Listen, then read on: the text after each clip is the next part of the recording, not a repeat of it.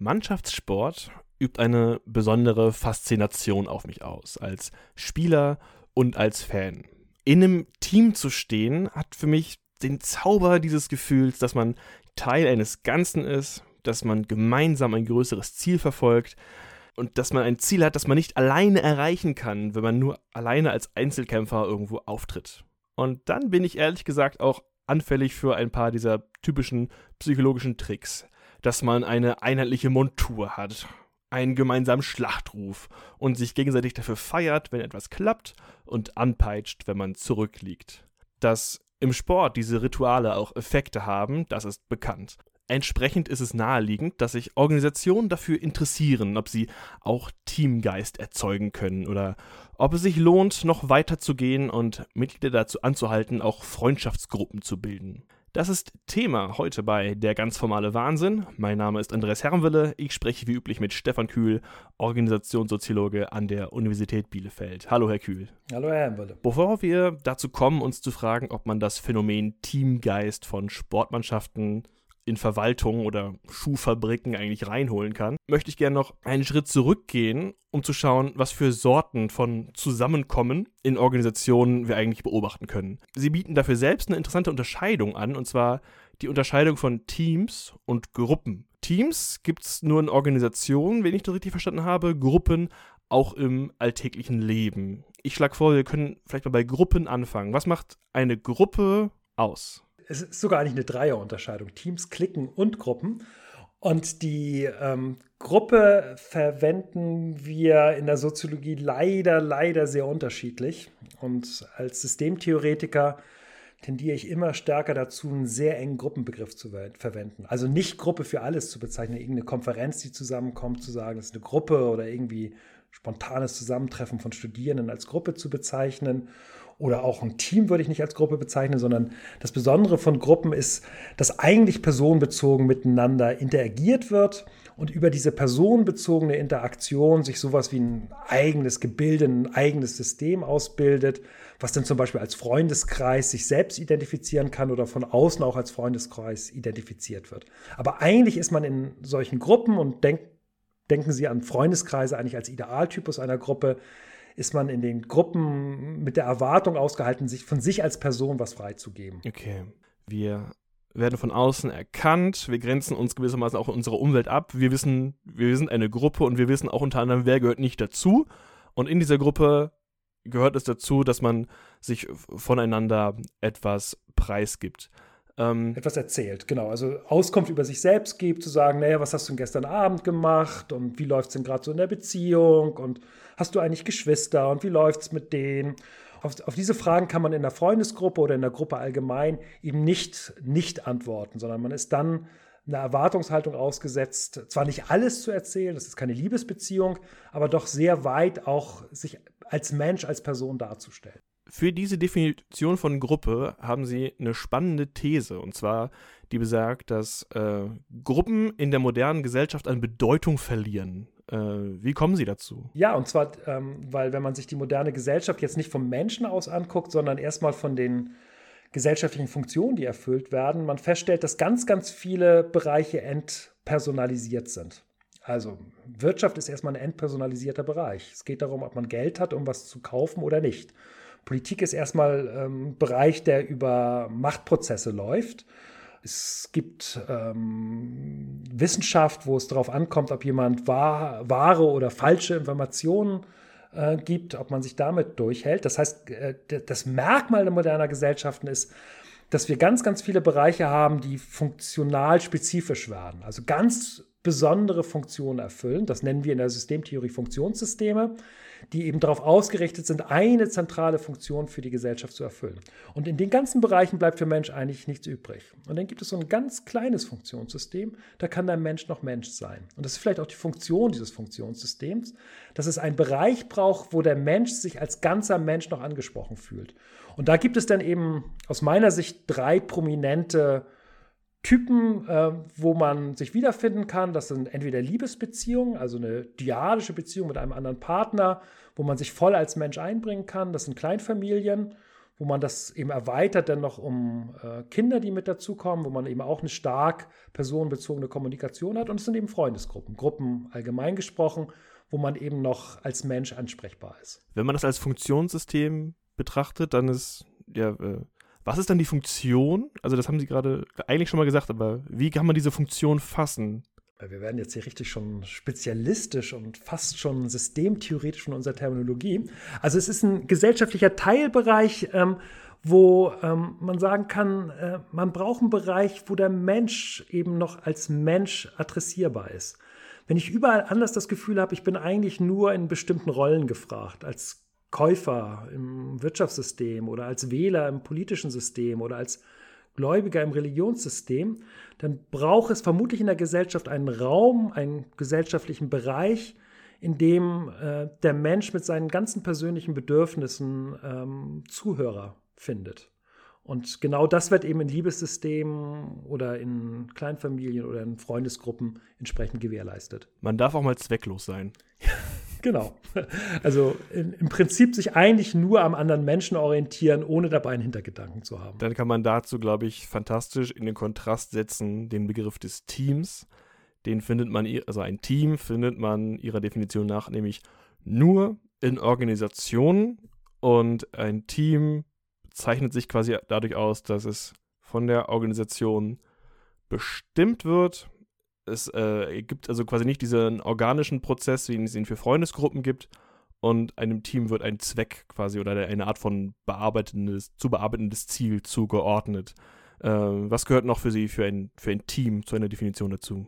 Naja, jedenfalls kenne ich kein Team, was ohne Zweck auskommt. Ähm, und ähm, das spricht eben sehr stark dafür, dass entweder die Organisation selbst das Team ist oder eben ähm, Teams sich in Organisationen ausbilden. Vielleicht gibt es manchmal noch Teams, die sich zwischen Organisationen ähm, ausbilden, wenn jeweils unterschiedliche Unternehmen oder Verwaltungen jeweils einen Repräsentanten oder eine Repräsentantin in ein Team versenden. Aber in der Regel ist das, äh, ist das immer ein Organisationsphänomen, entweder über Organisationsgrenzen hinweg oder innerhalb einer Organisation. Und ähm, aus meiner Sicht unterscheidet sich ein Team gar nicht von größeren Formen der Subsystembildung in Organisationen. Das ist nichts anderes als eine Abteilung oder ein Bereich oder eine Division. Divisionen haben dann manchmal Tausende von Mitarbeitern, ähm, sondern es ist eine, eine Art und Weise, wie Organisation sich in kleine Untereinheiten zerlegen kann. Und das Besondere des Teams besteht lediglich im Vergleich zu Abteilungen oder zu Bereichen oder Divisionen darin, dass äh, im Team alle sich in irgendeiner Form auch als Person wahrnehmen können. Man kennt den Namen der Kollegin oder des Kollegen, mit dem man in einem Team zusammen ist. Und zwar nicht nur von Einzelnen, sondern eigentlich von allen anderen Teammitgliedern. Nicht alles von dieser Person, natürlich nicht, weil man ja in der Organisation tätig ist. Aber man kann im Prinzip die organisationale Erwartung in Bezug auf ein Teammitglied immer auch mit einer gewissen Form von Personenkenntnis anreichern. Aber der, der große Unterschied ist ja, wenn wir das noch zur Gruppe vergleichen, es kommt aus der Organisation, das Team hat keine Autonomie darüber, wer jetzt Teil dieser Abteilung, Teil der Division ist. Was macht das mit dieser Zusammenstellung? Man kennt einander als Person, aber man hat keinen Einfluss darauf, unter wem man sich kennenlernt. Was passiert? Im krassesten Fall muss man halt im Team mit Arschlöchern zurechtkommen und kann die auch nicht loswerden. Ähm, es gibt selbstverständlich irgendwie Möglichkeiten, und, und das wird ja viel unter diesen neuen Management-Konzepten auch gemacht, wo gesagt wird, selbstorganisierte Teams müssen sich auch ihre Teammitglieder selbst aussuchen können. Ähm, also es gibt dann schon Möglichkeiten innerhalb der Organisation, sich einzelne Teammitglieder, ähm, dass die sich finden und dann gemeinsam arbeiten. Aber das hängt immer noch an der Organisationsmitgliedschaft. Und sobald jemand eine Organisation verlässt, verlässt er eben auch dieses, dieses Team. Und das ist schon ein Zeichen dafür, dass selbst in den weitestgehenden Formen von Selbstorganisation bei Teams immer nur eine begrenzte Verfügbarkeit über die Zugehörigkeit ähm, dieses die, zu diesem Team äh, mit dazu führt. Und das ist eben, also ich kenne viele Teams, wo die Leute sehr, sehr gut miteinander zurechtkommen, die auch sehr gut miteinander funktionieren und wo eine sehr kollegiale Umgangsform auch miteinander besteht. Aber es gibt eben auch sehr, sehr viele Teams, wo man erkennen kann, ähm, dass diese Menschen keine einzige Minute außerhalb der Organisation miteinander verbringen würden und alle heilfroh sind, wenn die Arbeitszeit vorbei ist und man diese Person gegenüber nicht mehr sehen muss. Es gibt eine Unterscheidung im Alltag zwischen den beiden Begriffen, die wir vielleicht gerade an dieser Stelle be besprechen müssen, wenn es darum geht, dass man in einem Team mit Leuten ist, die man absolut nicht leiden kann. Und zwar im Alltag ist der Begriff Gruppe verhältnismäßig wertfrei. Es ist einfach eine Mehrzahl von Menschen. Team ist dagegen positiv besetzt. Wenn jemand sagt, er möchte nicht, dass sich die eigene Abteilung als Team verhält, dann muss sich derjenige deutlich legitimieren. Diesen Anteil von Normativität, den trägt Ihre Definition nicht mit, richtig? Ja, jedenfalls ist es eine gute Beobachtung. Ähm, die spannende Abgrenzung ist gar nicht so sehr die Gruppe vom Team, sondern ist die Abgrenzung Abteilung.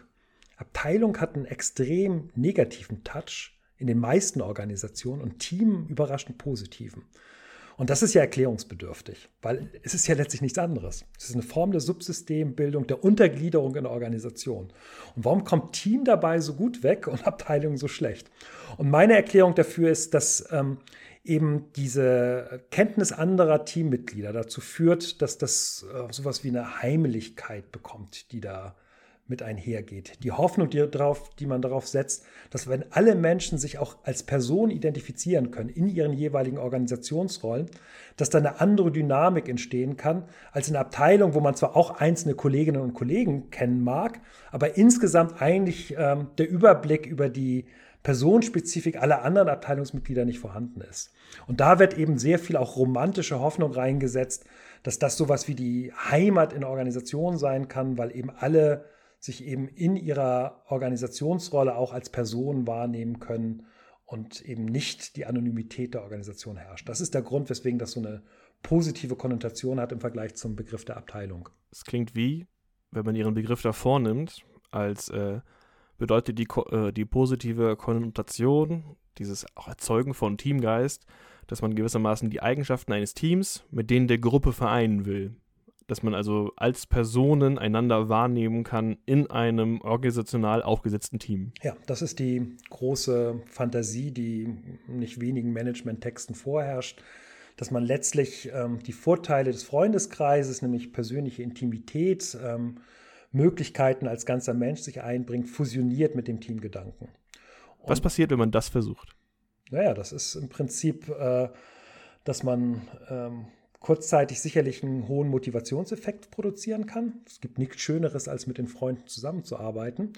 Und dann äh, nach einigen Monaten auch schnell feststellen kann, es gibt nichts Schlimmeres, als äh, mit den eigenen Freunden zusammenzuarbeiten, weil eben ähm, die Trennung zwischen ähm, Person und Rolle auch gewisse Vorteile mit sich bringt. Nicht nur für die äh, einzelne Person, die eben sagen kann, ähm, ich bringe mich nur mit Teilen meiner Persönlichkeit ein, sondern eben auch für die Organisation selbst, weil sie eben viele personenbezogenen Konflikte nicht als eigene begreifen muss.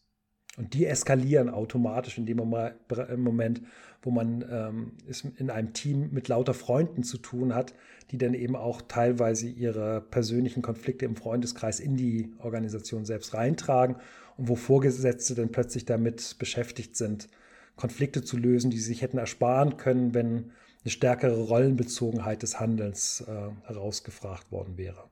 Ist nicht die Hoffnung quasi, dass dadurch, dass man auf einer freundschaftlichen Ebene miteinander arbeiten kann, dass man ein höheres Level von Ehrlichkeit erreicht und man man braucht weniger Takt vielleicht. Man muss sich nicht äh, irgendwie auf die Hierarchie zurückziehen, weil man, man, man kann vielleicht ehrlicher miteinander umgehen, weil man die Schwächen des anderen ja auch kennt. Ja, oder das Umgekehrte dass man sich versucht gegenseitig zu schonen, weil man weiß, es geht nicht darum, ähm, bestimmte Aufgaben allein zu erfüllen, sondern man hat es in dem Fall dann eben mit einem, einer spezifischen Person zu tun, von der man nicht das Gleiche erwarten kann, als wenn man diese Person nur in ihrer Rolle begreifen würde. Wir haben also unter Freundesgruppen zwei verschiedene Formen, was mit Konflikten passieren kann. Man kann entweder ehrlicher miteinander umgehen und offener darüber sprechen oder aber man neigt zu größerer Rücksichtnahme, weil man den anderen ja kennt und man möchte ihn nicht beleidigen.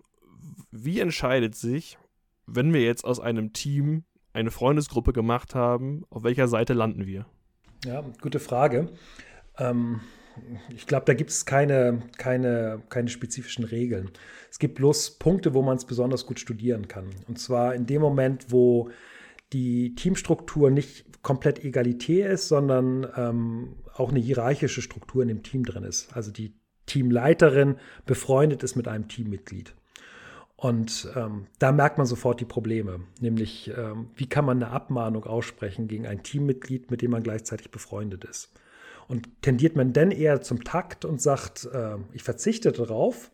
Oder mach, macht es denn trotzdem, aber mit dem Problem, dass es nicht nur ein Rollenkonflikt werden kann, sondern auch ein persönlicher Konflikt, der insgesamt dieses Team belastet. Also es gibt, glaube ich, keine Regel, wo man sagen kann, es fällt entweder in die eine Richtung, dass man sich gegenseitig schon, oder in die andere Richtung, dass man ehrlich miteinander sein kann, sondern es gibt eher so äh, bestimmte Momente, wo man beobachten kann, wie sich sowas ausprägt. Und wir wissen relativ gut aus der Forschung, dass diese, ähm, also jedenfalls in dem Moment, wo es über Hierarchien geht, sowohl Freundschaftsbeziehungen als auch Liebesbeziehungen nicht gerade unkompliziert für Organisationen sind. Und das ist eben ein Grund, weswegen interessanterweise Liebesbeziehungen häufig in Organisationen auch innerhalb einer Abteilung oder innerhalb eines Teams verboten werden. Bei Freundschaften ist man jetzt noch nicht so weit, weil das nicht so leicht feststellbar ist. Die haben ja in der Regel keinen Sex miteinander. Also, Entschuldigung, aber auch den Organisationen bekommen auch den Sex ihrer Mitglieder hoffentlich nicht immer mit. Ja, aber ähm, also jetzt haben Sie da vielleicht noch eine etwas verklärte Sichtweise. Wenn Sie sich das in den USA im Moment angucken, dann ist es sicherlich so, dass die äh, Organisation nicht jeden Sexualakt ihrer Mitglieder über Hierarchiestufen hinweg mitbekommt. Aber wenn es nachher am Ende herauskommt, sind diese Aktionen teilweise sehr weitgehend. Also es gibt Organisationen, die dann sofort auf eine Entlassung setzen und ähm, in dem Bereich auch aus nachvollziehbaren Gründen auf eine starke, ähm, ja, formale Regulierung von Liebesbeziehungen setzen. Mir ging es mehr darum, man muss das nicht auf Sex reduzieren, sondern es reicht ja, dass es eine Liebesbeziehung ist. Das ja. ist ja auch schon in, ähm, ich kenne das aus ja, deutscher Verwaltung, da ist es auch, wenn Leute ein, ein Paar sind, dann soll, werden sie versetzt, sodass sie in verschiedenen Abteilungen sind. Genau, das ist, das ist die Idee dahinter. Und natürlich ist, ist der Sexualakt gar nicht so wichtig, aber ähm, es, ist, es ist eben trotzdem eben der Moment, an dem es dann nachher am Ende fixiert wird, solange es eben keine Ehe gibt. Ähm, und das ist bei Freundschaften eben anders, weil es da keinen Prozess gibt, wo man sagen kann, jetzt ist man miteinander befreundet oder nicht. Also in der Grundschule haben wir uns vielleicht noch gegenseitig so Zettel zugeschoben. Willst du mit mir befreundet sein? Ja, nein. Und dann kam der Zettel zurück und dann konnte man sagen, jetzt sind wir befreundet. Ähm, das ist halt ähm, ganz häufig wird das über eine sehr lange Zeit eigentlich im, im Unklaren gelassen, was man für eine Beziehung hat. Und deswegen hat die Organisation auch gar keinen Zugriff auf diese Freundschaftsbeziehungen in der Organisation und kann das auch nicht unter, unterbinden, weil man es eben nicht in der gleichen Art und Weise festmachen kann wie in Liebesbeziehungen. Wobei es tatsächlich, ähm, um auch Ihren Punkt mal zwischendurch zu unterstützen, auch äh, Versuche dazu gibt. Und zwar, ich erinnere mich an ähm, ein Programm der Polizei NRW, wo es darum geht, dass man versucht, die äh, PolizistInnen immer unterschiedlich zu kombinieren, die zusammen auf Streife gehen ähm, das ist entstanden auf Basis von verschiedenen Skandalen quasi, dass man den Korpsgeist quasi nicht unbedingt so fördern wollte, dass man einander deckt, wenn man eine, eine Straftat im Amt begeht. Ja, also das ist, ähm, auch, auch das hat ja Funktionalitäten und Dysfunktionalitäten. Also die israelische Armee, ähm, die, die in ihrer Gründungsphase die Militärsoziologie in den USA sehr ernst genommen hat, die hat bei der Zusammensetzung ihrer Kampfgruppen drauf gesetzt, dass die über Jahre stabil gewesen sind. Die sind von der, von der Aus, unmittelbaren Ausbildungsphase bis äh, weit in die Kampfphasen hinein eigentlich immer der gleichen Zusammensetzung gelaufen, weil man eben darüber hoffte, eine Kohäsion herzustellen. Und natürlich gerade in den Fällen sind da häufig auch enge Freundschaften mit verbunden. Wir wissen, dass ähm, Kameradschaftserwartungen häufig auch mit Freundschaftsbeziehungen kombiniert sind. Und dann gibt es eben andere, andere ähm, Organisationen, die genau versuchen, sowas zu unterbinden, weil der Chorgeist eben dazu führt, dass häufig auch illegale Handlungen stattfinden, die dann von allen Mitgliedern gedeckt werden müssen, weil eben Freundschafts-, Kameradschafts- und äh, organisationale Erwartungen in dem Bereich zusammenfallen. Und darüber kriegt man eben Zugriff, indem man eine Rotation in der Teamstruktur der Mitglieder hinbekommt. Was dann wieder den Nachteil hat, dass Leute weniger aufeinander eingespielt sind und sich vielleicht weniger weit vertrauen. Genau, das ist, also es ist wie eigentlich alles in der, in, in der Organisation. Alles hat seine Funktionalitäten und seine Dysfunktionalitäten. Und es kommt eben immer darauf an, es genau zu spezifizieren, mit was für einer Funktionalität, mit was für einer Dysfunktionalität hat man es zu tun und was ist jetzt gerade in der Organisation hilfreich und was ist nicht hilfreich. Also es kann sehr wohl Sinn machen, dass in dem Moment, wo jetzt zum Beispiel die Bundeswehr oder das österreichische Heer in einen Kriegseinsatz gerufen wird, dass man dann auf diese Form von sehr konzentrierter Kameradschaftsbildung in, in Teams setzt, also ganz kleine Einheiten bildet, die auch über längeren Zeitraum stabil sind. Während es in anderen Phasen, wo es dann zum Beispiel darum geht, jetzt in Friedenszeiten rechtsextreme Tendenzen zu unterbinden, sehr viel dafür spricht, diese Strukturen eher etwas lockerer zu fassen. Also wenn wir uns das Problem bei den Kommando-Spezialkräften der Bundeswehr im Moment angucken, dann ist genau diese Korkgeistbildung, die ein hohes Maß an Funktionalität mit sich bringen kann, ein Problem gewesen, weil die Organisation aufgrund dieser Kombination zwischen Kameradschaft, Freundschafts- und organisationaler Erwartung keinen Zugriff mehr auf diese, diese Einheiten bekommen hat. Und dann versucht man es halt auseinanderzuziehen. Auflösung von ganzen Subeinheiten oder eine stärkere Rotation in den Subeinheiten sind dann die Prinzipien, die man wählt. Wenn Teams zu dieser Form von Eigendynamik neigen und sich dann auch dem Zugriff der Organisation entziehen und eine eigene Agenda entwickeln. Wenn ich mich nicht täusche, kommen wir dann zu Ihrem Begriff oder auch zu Luhmanns Begriff der Clique. Ja, nee, nicht ganz. Also ähm, Clique ist eigentlich etwas, was sich eher jenseits der, der Teamstruktur ausbildet. Das sind so Personen, die sich aus ganz unterschiedlichen Einheiten der Organisation zusammenfinden und sowas wie eine eigene kleine Agenda entwickeln. Also bei Niklas Luhmann ist es besonders das Hervorheben, dass es so etwas wie strategische Klicken gibt, die versuchen irgendwie in der Organisation was zu erreichen. Findet man häufig in Parteien, interessanterweise. Ähm, und zwar deswegen, weil die so, so gering durchformalisiert ist. Da bilden sich aus ganz unterschiedlichen Ortsvereinen so ein paar Leute, die sich in ihrer Karriere äh, gegenseitig unterstützen. Der Arndenpakt äh, in der CDU war ganz prominent. Das waren so zehn, elf Karrieristen in der Jungen Union, die verabredet haben, nicht gegeneinander anzutreten und irgendwann sich dabei zu unterstützen, ähm, wichtige Positionen in der CDU einzunehmen. Das ist so ein Teil von Clique, der eben aber jenseits der Teamstruktur sich ausbildet. Oder manchmal gibt es so Nörgler-Klicken, die sich ausbilden, wo halt Personen zusammenfinden und über die Organisation klagen. Und das kann teilweise innerhalb von Teams stattfinden, aber ganz häufig sind das auch ähm, teamübergreifende Strukturen, die da sind. Wo man sich dann über das jeweilige eigene Team beklagt. Ja, ja, genau. Also oder innerhalb eines Teams bildet sich eine Clique aus, die über das Team dann redet oder fünf, sechs äh, Personen, die halt in ihren Teams nicht zufrieden sind, treffen sich und klagen darüber, dass sie jetzt in irgendeine Form von selbstverwaltete Struktur mit äh, Teams reingezwungen worden sind. Also das sind ähm, gar nicht so häufig gibt es diese, diese Klicken, weil die Klicken ja auch in irgendeiner Form eigene Grenzen haben. Aber es ist ein, ein, interessantes Phänomen, was man, wenn man über Gruppen, Teams spricht, mit erwähnen muss, weil sich eben in der Informalität sowas wie ein eigener, auf Organisation bezogener Systemzusammenhang ausbildet, der aber eben nicht in der Formalität liegt, sondern eben in der Informalität. Wie stehen Organisationen dazu? Wie, was muss man beachten, wenn man selbst Entscheiderin oder Entscheider ist, wenn man das Gefühl hat, man beobachtet Klicken in der Entstehung oder man hat so, man weiß ziemlich genau, das ist also, früher waren es die Raucher und Raucherinnen, die eindeutig klicken waren, um sich zusammen zu lästern. Was tut man mit denen? Muss man mit denen irgendwas tun? Ja, das Interessante ist, sie sind nicht deutlich identifizierbar, weil sie sich nicht im Organigramm wiederfinden. Ähm, die haben auch in der Regel keinen Mitgliedsausweis sodass das eher ähm, so im Bereich des schwer Erkennbaren liegt. Ähm, Wir gehen mal davon aus, man erkennt sie halt. Also es wäre mhm. sehr dumm, aber ein Beispiel ist, es kommen eines Tages wir, äh, fünf Leute mit demselben T-Shirt und einem also rotes T-Shirt, weißer Aufdruck, kein Bock. Und sie kommen zusammen in die Firma. Ja, also äh, genau, es muss eigentlich gar nicht das T-Shirt sein, sondern die, die das eigentlich relativ gut wissen, sind ähm, so mittlere Führungskräfte. Also mhm. irgendwelche Abteilungsleiter oder Teamleiter, die wissen entweder, dass es irgendwelche Klicken jenseits der Team- oder Abteilungsgrenzen gibt oder auch innerhalb ihres Teams oder ihrer, innerhalb ihrer Abteilung gibt. Und das Interessante ist, ähm, glaube ich, dann die Frage, ähm, was sind die Momente, die dazu führen, dass aus einer Karriereklicke, die irgendwie sich darüber motiviert, dass sie aufsteigen möchte, vielleicht sogar an einem Teamleiter oder Abteilungsleiterin vorbeiziehen will, ähm, dass aus so einer äh, Clique eine Nörgler-Clique wird? Weil die legen sich ja nicht zu Anfang fest.